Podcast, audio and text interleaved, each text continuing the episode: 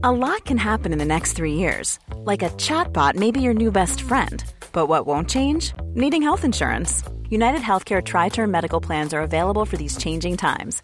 Underwritten by Golden Rule Insurance Company, they offer budget friendly, flexible coverage for people who are in between jobs or missed open enrollment. The plans last nearly three years in some states, with access to a nationwide network of doctors and hospitals. So, for whatever tomorrow brings, United Healthcare Tri Term Medical Plans may be for you. Learn more at uh1.com.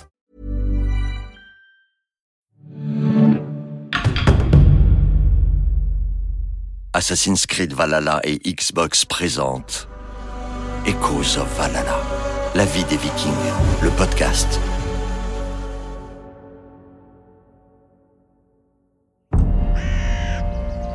Sur nos terres ancestrales, au cœur de l'hiver, lorsque vient le crépuscule, les dieux nous envoient parfois d'étranges signaux. Des nébuleuses vertes se déploient en immenses volutes éphémères, d'un vert acide si vif que l'on dirait spectral. Pour quelques instants, leurs spirales et ondulations chassent les ténèbres. Nos anciens y voyaient le reflet des armures de Valkyrie envoyées par Odin. D'autres peuples les prenaient pour des dragons parcourant le ciel.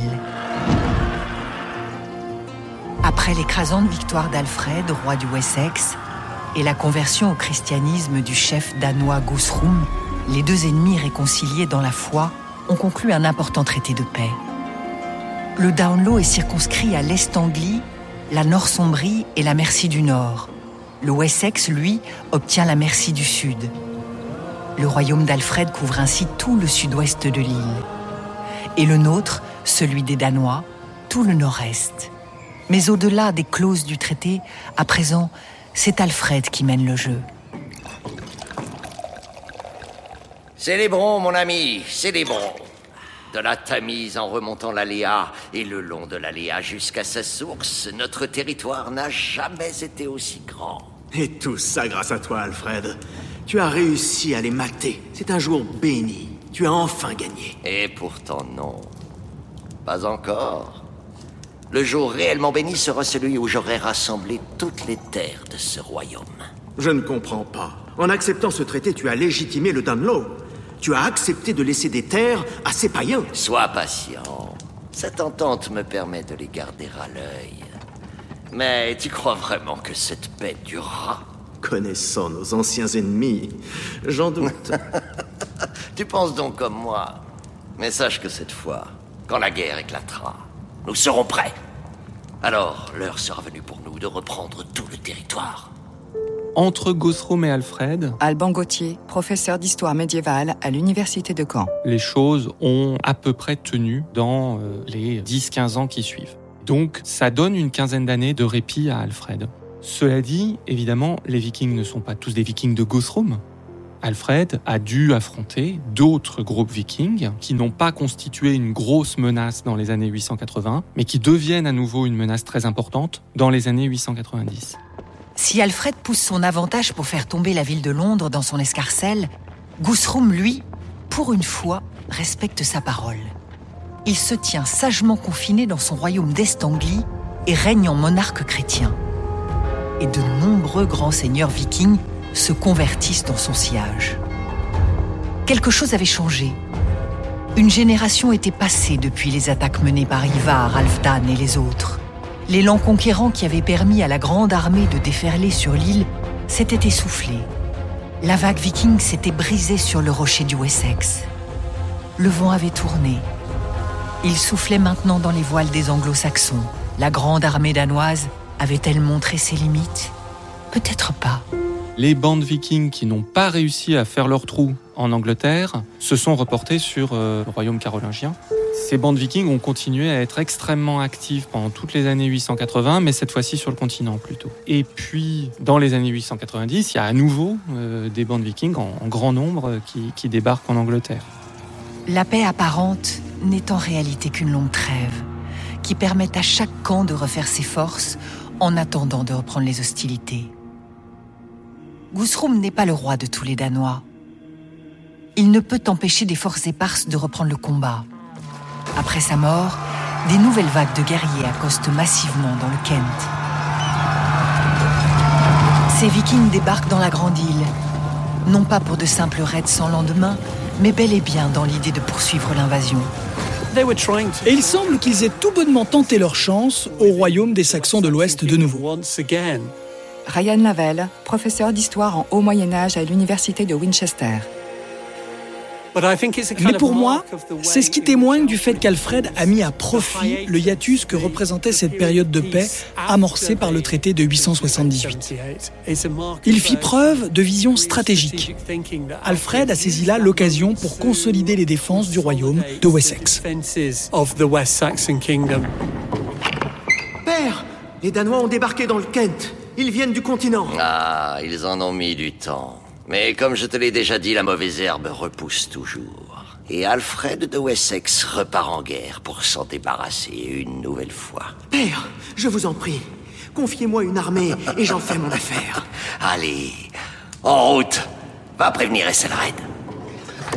Alfred, son fils Édouard et son beau-frère Asselred parviennent à repousser les envahisseurs plus au nord. Mais pas question pour eux d'en rester là. Les Anglais veulent les anéantir. Pourchassée par les troupes d'Asselred, l'armée danoise menée par le chef Hastein se retrouve assiégée à Buttington. Hastein Voilà des semaines que les Saxons nous assiègent. Nos réserves sont épuisées, l'eau manque. Les hommes meurent de faim. Je sais, je sais, oui, je sais. Certains en sont même réduits à manger des rats. Que comptez-vous faire? Rassemble les guerriers à la porte. Nous allons tenter une sortie en force. Ah bon? Quoi Ne fais pas cette tête Quitte à mourir. Autant que ce soit l'arme à la main. Allez, réunis nos troupes. Tout de suite. Soldats À la porte L'affrontement se solde par un massacre dans les deux camps. Mais les Saxons emportent la victoire. Pour autant, ils n'empêchent pas une partie des guerriers danois de s'enfuir dans les sexes. Le roi Alfred disait ⁇ La mauvaise herbe repousse toujours ⁇ Six ans après la victoire contre la nouvelle vague d'invasion, ce roi que l'on disait grand déjà de son vivant rend son dernier soupir. Les funérailles d'Alfred sont solennelles.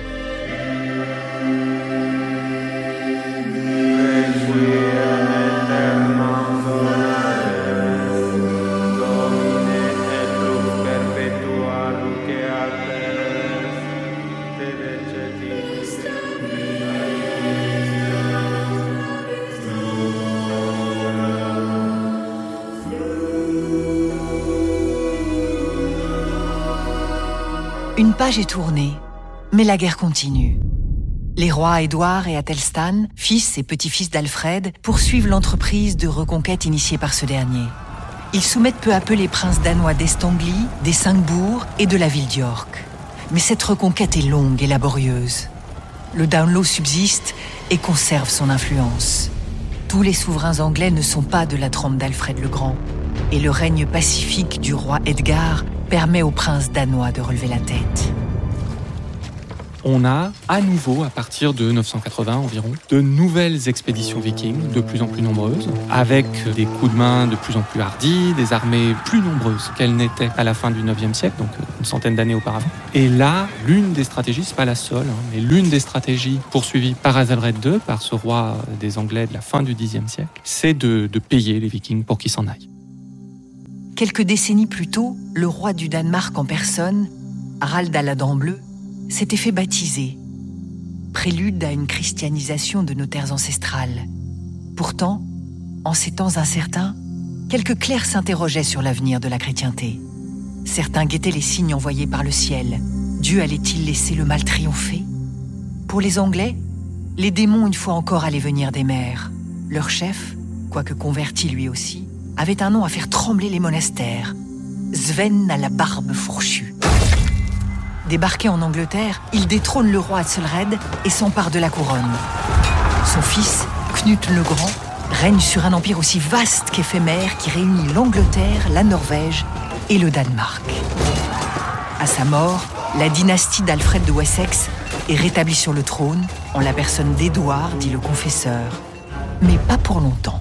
En 1042, sept ans après la mort de Knut, ce prince qui avait passé l'essentiel de sa vie en exil, hein, euh, il fuit le pays en 1014, il revient en 1042, vous voyez, ça faisait euh, presque 30 ans qu'il était en exil, est appelé par les grands du royaume pour devenir roi. Et il a régné jusqu'en 1066. À la mort d'Édouard le Confesseur, le trône d'Angleterre reste vacant. Parmi les prétendants, il y a Harald le Sévère, roi de Norvège. Certains le présentent comme le dernier des Vikings. Harald fait alliance avec le duc de Normandie, Guillaume dit le conquérant, mais sa mort au combat permet à Guillaume de s'emparer de la couronne et de régner sans partage. Ironie du sort, lui-même avait du sang viking dans les veines, puisqu'il descendait du grand Jarl de Rollon qui avait conquis la Normandie. À travers lui, les hommes du Nord ne sont-ils pas parvenus à leur fin? Conquérir l'Angleterre.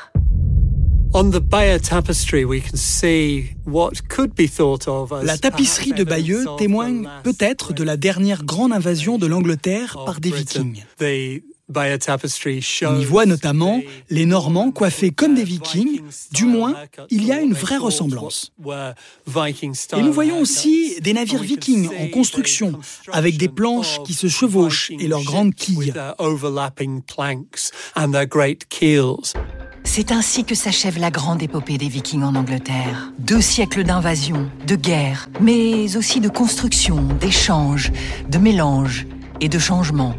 Que de chemins parcourus. Quelle épopée grandiose. Partis de nos terres ancestrales, les miens ont fait trembler la terre. Et pas seulement celle de l'Angleterre. Pendant trois siècles extraordinaires, certains ont écumé la Francie, ont remonté la Seine jusqu'à Paris. D'autres ont sillonné la mer Méditerranée jusqu'à Constantinople. D'autres ont colonisé l'Islande et ne l'ont jamais quittée. Et d'autres encore ont soumis les tribus slaves et ont fondé un État aux portes de l'Orient. Olé Oui Olé, c'est toi Oh Alrec Oh, mais quel plaisir de te revoir, mon frère Ah, ça faisait longtemps Viens, viens, viens, c'est toi Raconte-moi où t'étais passé. Ah, Tu te souviens que j'avais décidé de partir faire fortune à Kiev? Ah ouais, ouais, ouais, je me souviens. J'y ai séjourné avant d'être appelé par ma soif d'aventure. De Kiev, j'ai décidé de rejoindre une flotte de marchands. Ils partaient en direction de Byzance, chargés de fourrure. Vous êtes allé à Byzance? On dit que cette ville est magnifique C'est la plus grande cité que j'ai jamais vue. Et vous verriez les marchés. C'est le paradis des commerçants. Oh, c'est sûr qu'on ne trouve pas beaucoup de robes en soie comme la vôtre ici. Ah ouais.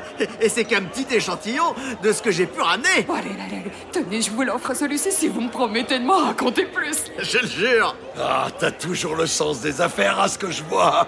Te moque pas. Et toi, qu'est-ce qui t'amène ici? Euh, je pense pas avoir à rougir non plus. J'ai voyagé jusqu'en Islande, où on trouve de l'ivoire de morse. J'en ai rempli tout mon bateau. Je suis jamais allé au-delà, mais, mais on m'a dit qu'il y avait pas mal d'autres terres à explorer. Alors trinquons aux terres que nous avons traversées, et surtout celles que Njord nous fera découvrir. À Njord Oui, à Njord Les Scandinaves traversent aux environs de l'an 1000 l'Atlantique. Lucie Malbos, maître de conférence en histoire médiévale à l'Université de Poitiers. Ils arrivent du côté de Terre-Neuve, dans une région qu'ils baptisent le Vinland et où on a effectivement retrouvé des traces d'installations scandinaves. On peut en quelque sorte dire que les Vikings ont découvert l'Amérique euh, quasiment cinq siècles avant Christophe Colomb. Mais aujourd'hui, que reste-t-il des fils du Nord? Que reste-t-il des Vikings maintenant qu'ils se sont fondus dans de nouveaux royaumes, qu'ils ont abandonné leurs coutumes et leurs traditions? Leurs traces se sont-elles effacées? Le temps du Ragnarok est-il venu? On s'est longtemps focalisé sur la violence du viking, le barbare destructeur. Aujourd'hui, sans nier cette dimension violente, on pense davantage les relations des vikings avec les autres en termes de transfert culturel, d'échange de biens, de marchandises, mais aussi d'idées, de croyances, de savoir-faire. Et c'est euh, ce phénomène que euh, les historiens nomment à présent la diaspora viking. Donc il n'y a plus une culture euh, viking, mais plutôt des cultures vikings disséminées un petit peu partout. La fin du monde n'est pas venue, mais seulement la fin d'un monde, celle de notre monde. Tout n'est pas perdu. Nous n'avons pas complètement disparu. Les sagas relatent encore nos exploits. Des objets enfouis rappellent le génie de nos artisans. Des mots de l'ancien norrois sont passés dans de nombreuses langues. Mais l'essentiel n'est pas là. Il ne se voit pas. Il se ressent. C'est un état d'esprit. L'esprit des vikings. Est-ce que vous m'entendez? Moi qui jette ces paroles au vent, depuis cette falaise où je contemple la mer, je vois le même paysage que ceux qui partirent un beau matin en quête de gloire et de fortune. Je vois le même horizon qui se perd dans l'infini. L'éternel sablier de l'existence ne cesse d'être retourné pour tout recommencer. Et si vous, vous qui m'écoutez, si vous ressentez l'appel du large et des grandes chevauchées, le goût d'explorer de nouveaux horizons, l'envie de surmonter les obstacles et de vous réinventer sans cesse, alors l'esprit des vikings n'est pas mort, il vit en vous.